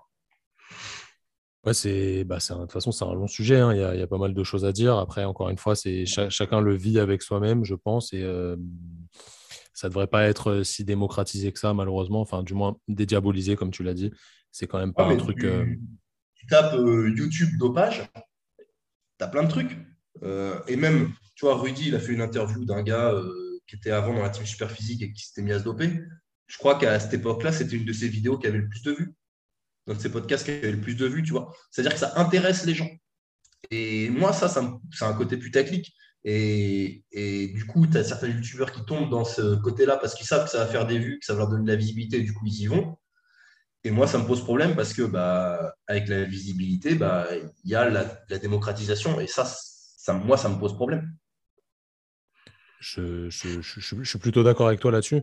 Euh, toute cette euh, digitalisation des choses, maintenant tout est accessible sur Internet, etc., euh, ça, me refait penser au, coaching en ligne que je fais et que tu fais. Alors, on ne fait absolument pas la même chose parce qu'on n'a pas la même cible. Moi, j'aide des gens qui sont blessés toi, tu aides des gens à devenir plus forts. Euh, celui qui a, initié ça, je, crois justement que c'est Rudy. Euh, si je ne dis pas de bêtises, il faut rendre à César ce qui est à César. Donc, euh, Rudy, je pense que tu écouteras ce podcast. On te, souhaite le bonjour. comment... si, Rudy, nous écoute, juste pour lui rappeler que je suis toujours plus fort que lui au rowing planche. Voilà, c'est tout. je pense qu'il y répondra, à mon avis comment, tu, comment tu gères ça, toi? Quel est, quel est ton point de vue sur cette digitalisation des choses? Euh, Tes élèves te font des retours vidéo, etc. Alors, je suis bien placé pour le dire parce que je suis un de tes élèves maintenant, si on peut dire ça. Élève, je ne sais pas comment tu appelles les gens que tu suis. Euh, comment ça se passe? Athlète, je ne suis pas je me considère pas comme un athlète, donc je ne peux pas dire ça, mais bref. Euh, il, y a une phrase, je crois, sur le, siège de CrossFit qui dit If you have a body, you are an athlete. Il n'y a pas un truc comme ça? Ah, c'est possible. du coup, tu es un athlète, tu as un corps, un athlète. J'ai un, un, un, body, ouais. J'ai un, un, petit body, on va dire. As, un body, un athlète. Comment ça se passe? Quelle, est la, quelle est la limite, selon toi, s'il y en a, hein, euh, de tous ces retours vidéo, etc., ces échanges réguliers avec euh, tes clients? Est-ce que tu penses vraiment qu'il y a une limite à ça? Dans le sens où, tu vois, moi, j'ai fait du coaching en face-to-face, j'en fais très, très peu maintenant. Vraiment, ça doit être euh, occasionnel, une fois tous les deux mois, peut-être Je fais plus que du digital, moi, perso. je sais que Fred en fait aussi. voilà, il y, y, a pas mal de monde qui fait ça. Je trouve que personnellement, ça passe très bien, limite même mieux qu'en face-face parce qu'il y a beaucoup plus d'échanges quotidiens et du coup, on a plus de, de données, etc., vis-à-vis de comment se sentent les gens. Toi, qu'est-ce que tu en penses de, tout ça? Bah, hum, Si on est sur un vrai débutant, euh, c'est embêtant, euh, le, le, le distance, parce qu'en fait, tu as, un laps de temps entre le moment où il fait sa séance et le moment où il fait le retour, et où toi, du coup, tu lui fais ton retour. Par contre, pour une très grande majorité des gens, ça fonctionne effectivement très bien. Euh, moi, ça fait des années que je suis coaché à distance et j'ai pas mal d'athlètes à distance aussi. Et ça marche vraiment bien. Euh, surtout avec le temps, en fait, tu, prends certaines habitudes, euh, etc. Et il y a des erreurs à pas faire. Euh, après, globalement, la digitalisation de ça, c'est très bien parce que ça te permet d'avoir accès vraiment à beaucoup de choses. et c'était assez mal vu il y a quelques années. Moi, je me souviens encore, il y a 4, 5 ans, 6 ans, euh, Rudy ou les premiers qui se lançaient en coaching à distance, les gens les traitaient d'escrocs. Euh, alors qu'en fait, euh, parce qu'ils faisaient payer pour un programme de musculation, tu te rends compte Alors, je, te, coupe. nous, on a été parmi les premiers à faire un peu de la réhab à distance mmh. avec Fred. Euh, enfin, je, pense qu'on a été dans les premiers parce qu'il n'y a pas beaucoup de kinés qui font ça et c'était il n'y a pas si longtemps que ça, tu vois, ça fait, ça doit faire 2-3 euh, ans et il n'y a pas si longtemps que ça, on nous tapait encore dessus euh, chez les kinés parce que ça ne plaisait pas cette, bah, façon de faire. Donc au final, c'est la même chose, tu vois. Quand il y a eu le Covid et les téléconsultations, ça a été un tollé chez les kinés les gens qui disaient, euh, enfin, certains kinés un peu vieux de la vie qui disaient oui, mais la thérapie manuelle ici et là. La réalité, c'est qu'il y a énormément de choses que tu peux faire à distance euh, avec des. Enfin, tu peux faire plein de choses. Moi, je veux dire, je mets un programme. Donc, j'envoie je, je, un questionnaire à la personne, la personne me répond, on a des échanges, elle m'envoie des vidéos, je vois un peu comment elle bouge, je lui élabore son programme, je lui dis, bah voilà, concentre-toi là-dessus, etc. Après, il y a un avantage au à distance, c'est que euh, vu que le nombre d'informations à donner est très limité, ça permet à, l'athlète de vraiment se concentrer sur ce que tu lui as demandé de faire et euh, d'avoir vraiment un nombre de focus limité. Et moi, je sais que l'erreur que je faisais un peu au début, c'est que je voulais tout corriger en même temps. Et ça, c'est impossible. Et en plus, c'est contre-productif. Parce que si le mec, tu lui dis, alors sur ton squat, il y a ça, ça, ça, ça et ça qu'il faut faire, le mec, il est perdu, en fait, il veut tout faire, et du coup, vu qu'il veut tout faire, il fait rien. Et ça, c'est l'erreur vraiment à éviter, euh, de vouloir faire trop de choses en même temps. il faut vraiment chercher à aller sur euh, des trucs très ciblés. Euh, et ça permet vraiment, je trouve, moi, d'automatiser certains points. Il y a des gens avec qui ça marche très bien, et il y a des gens avec qui ça marche un peu moins bien, mais souvent, pour que ça marche, il faut qu'il y ait beaucoup de retours et beaucoup d'échanges. C'est-à-dire que les gens avec qui ça marche le mieux, c'est ceux qui te répondent le plus. Euh, et qui te donnent le plus d'informations. Euh, et voilà. Ceux qui sont un petit peu moins. Alors après, c'est aussi une question de tempérament. Moi, je harcèle pas les gens. Il y a des gens qui ont besoin d'être soutenus, d'avoir beaucoup de messages, euh, de, que tu leur dises beaucoup de choses. il y a des gens qui sont très discrets, qui montrent moins de choses. Il faut aussi savoir s'adapter à ça. On en parlait tout à l'heure un petit peu sur le, profil de l'athlète et sur l'individualisation des retours. Il faut savoir en donner autant que la personne en a besoin et elle en veut, mais il euh, ne faut pas non plus être intrusif. Tu vois, c'est-à-dire que il y a des gens, euh, quand tu coaches euh, du monde, bon, ben, dans une vie, tout le monde a des problèmes au boulot un jour, tout le monde a des problèmes avec son compagnon ou sa compagne un jour, tout le monde a des problèmes d'argent un jour. Enfin, tu sais, il y a tout un tas de problèmes qui, qui, qui tournent autour de la vie, quoi.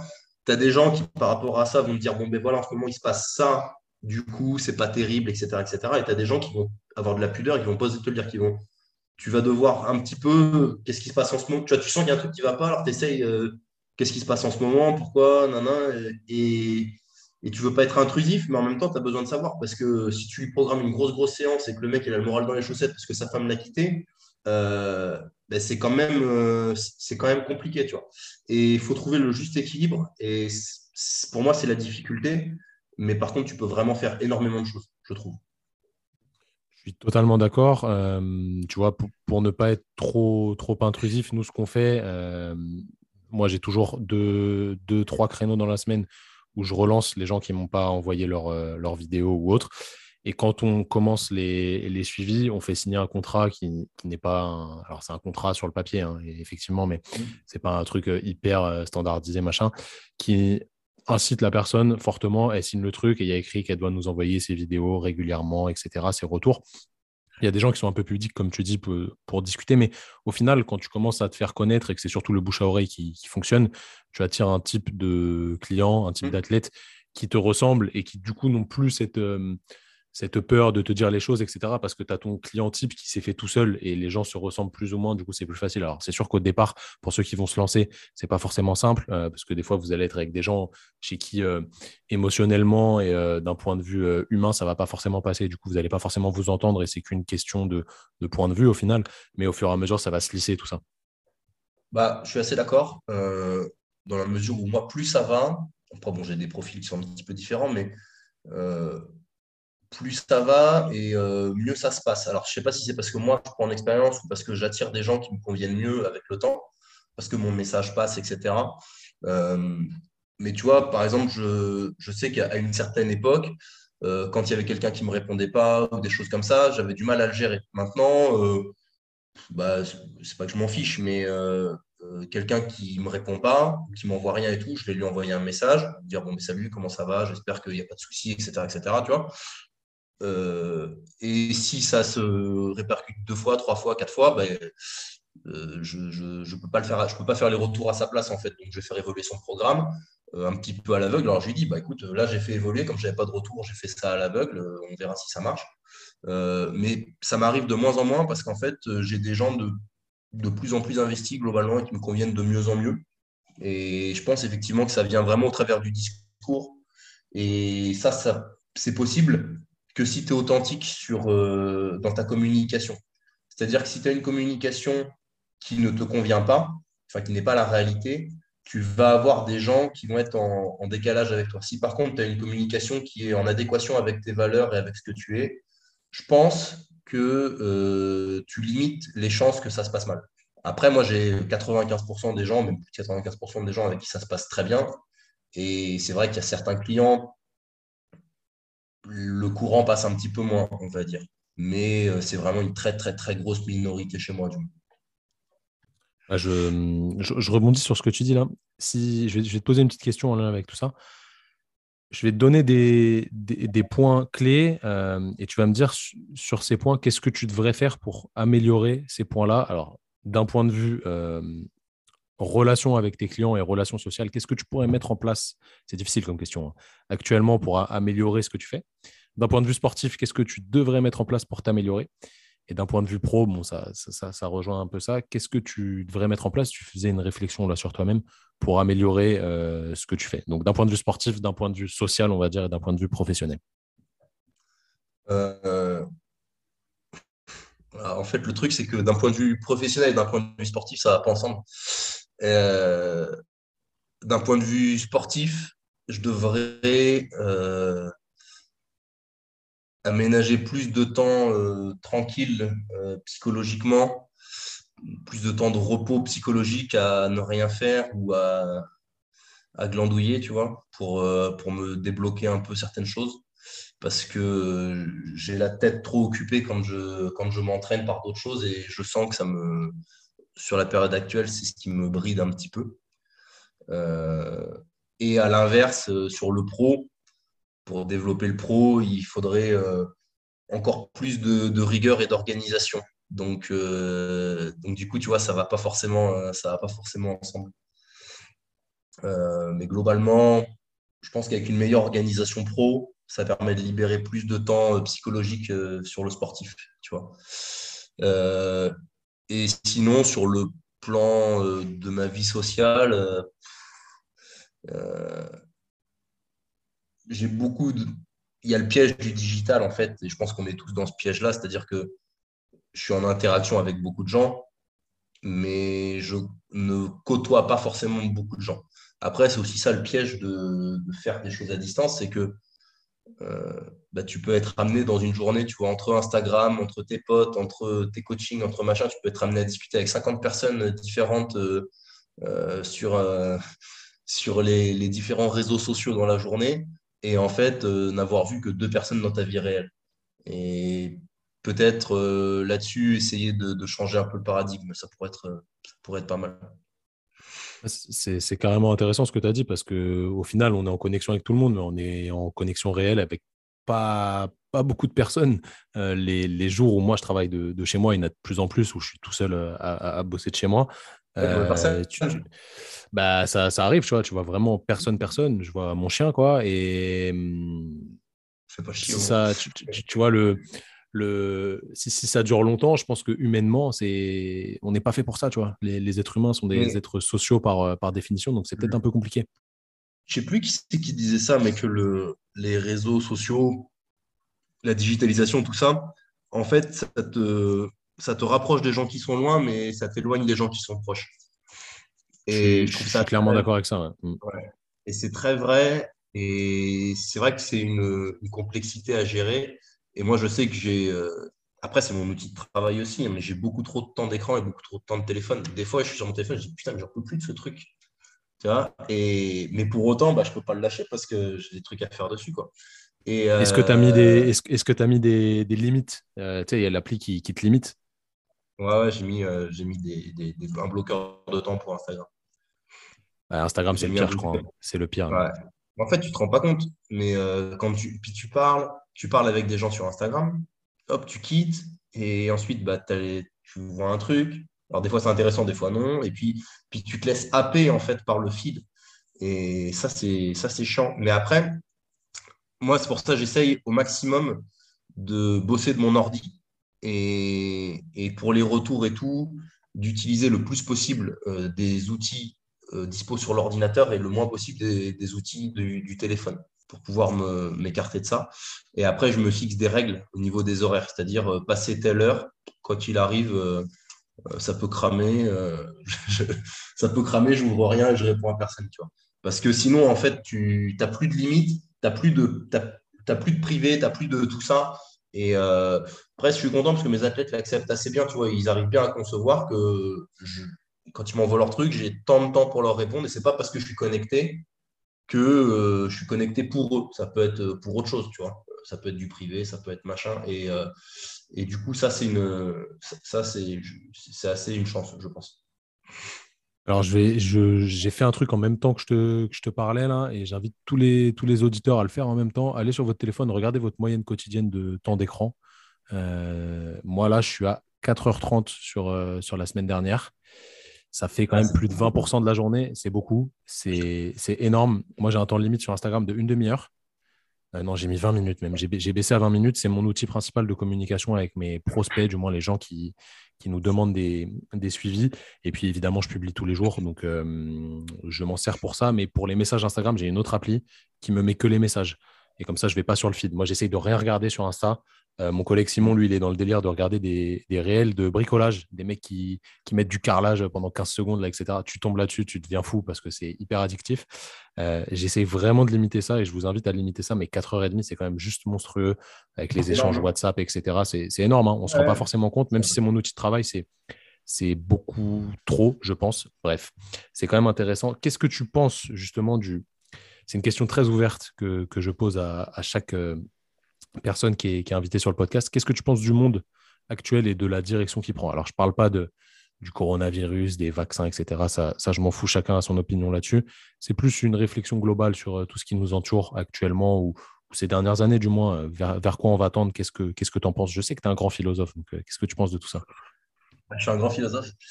moi, j'ai du mal avec la facilité parce que. Et je suis pas d'un naturel patient, en fait, mais je sais que il faut être patient pour certaines choses, tu vois. C'est-à-dire que euh, si tu veux développer le coaching, eh ben, ça va mettre euh, des années. Si tu veux euh, devenir un bon athlète, ça va mettre des années. Si tu veux construire ta maison de tes mains, ça va mettre des années. Et il y a de plus en plus de, de besoins d'immédiateté et, du, un besoin vraiment du plaisir immédiat sans le, le, temps et le travail avant. Et ça, c'est quelque chose qui m'embête un peu. Après, euh, c'est beaucoup lié à la digitalisation, tout ce dont on a parlé. Tu vois, tu parlais des Reels, c'est hyper addictif, tu mets le nez dedans et en fait, ça défile, ça défile, ça s'enchaîne et tu as perdu ta journée, tu vois.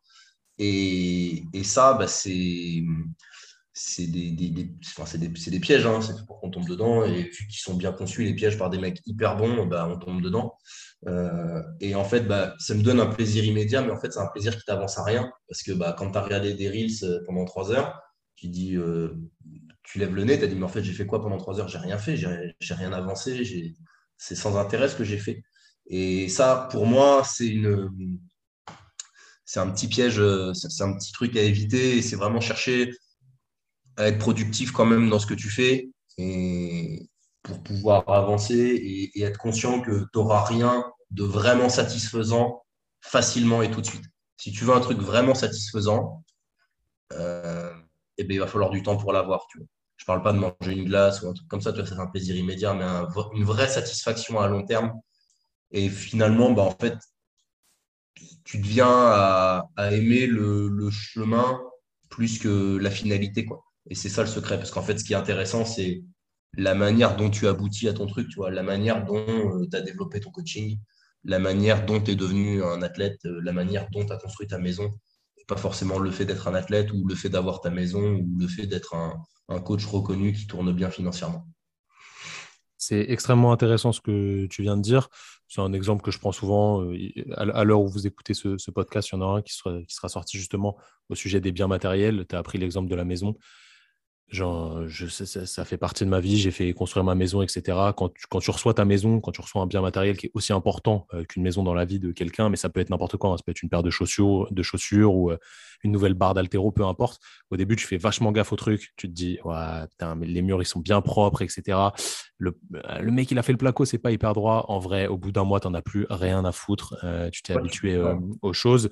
Et l'être humain est comme ça de toute façon, donc il faut le savoir. Tu as dit quelque chose qui était super pertinent selon moi. Tu as dit que tu n'étais pas quelqu'un de patient de manière globale, on va dire, mais que tu étais quelqu'un qui aimait le processus. Donc pour moi, ça, c'est ma vision du travail, tu vois, le, processus, tout le chemin qui nous amène à, réussir ce qu'on qu'on entreprend, c'est le travail. Je vais te poser une petite question de réflexion. Je vais te donner une liste de valeurs. Alors les valeurs, c'est des, des mots que tu vas définir euh, en fonction de toi, hein, parce que chacun n'a pas la même notion de, chaque mot. On va terminer le podcast là-dessus.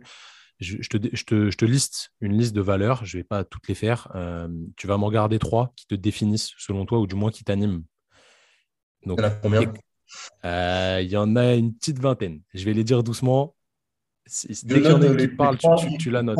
Ouais, les trois. Je te, laisse garder que trois. Tu peux en noter plus, après tu feras le tri au pire, mais euh, je vais t'en donner, donner une vingtaine et tu vas faire le jeu de, d'en garder trois et de, de, me décrire après les trois qu'est-ce qu'elles t'inspirent et qu'est-ce qu'elles, euh, qu'est-ce qu'elles éveillent en, en toi. T'es prêt? Mmh, Allez, c'est parti. Je te les fais par ordre alphabétique. Ambition, amitié, amour, authenticité.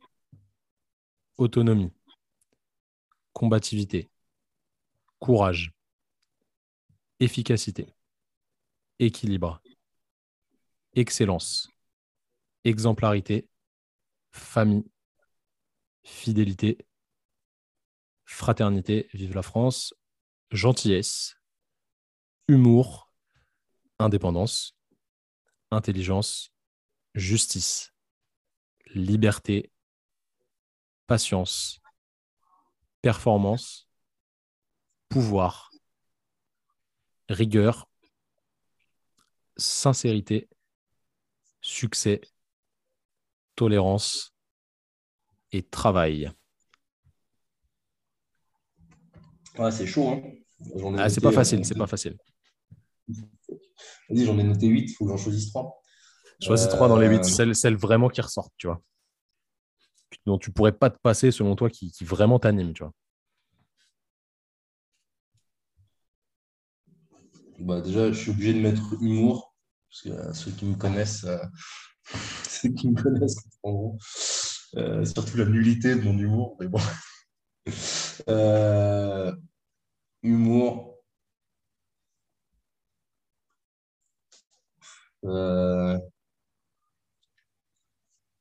Rigueur combativité.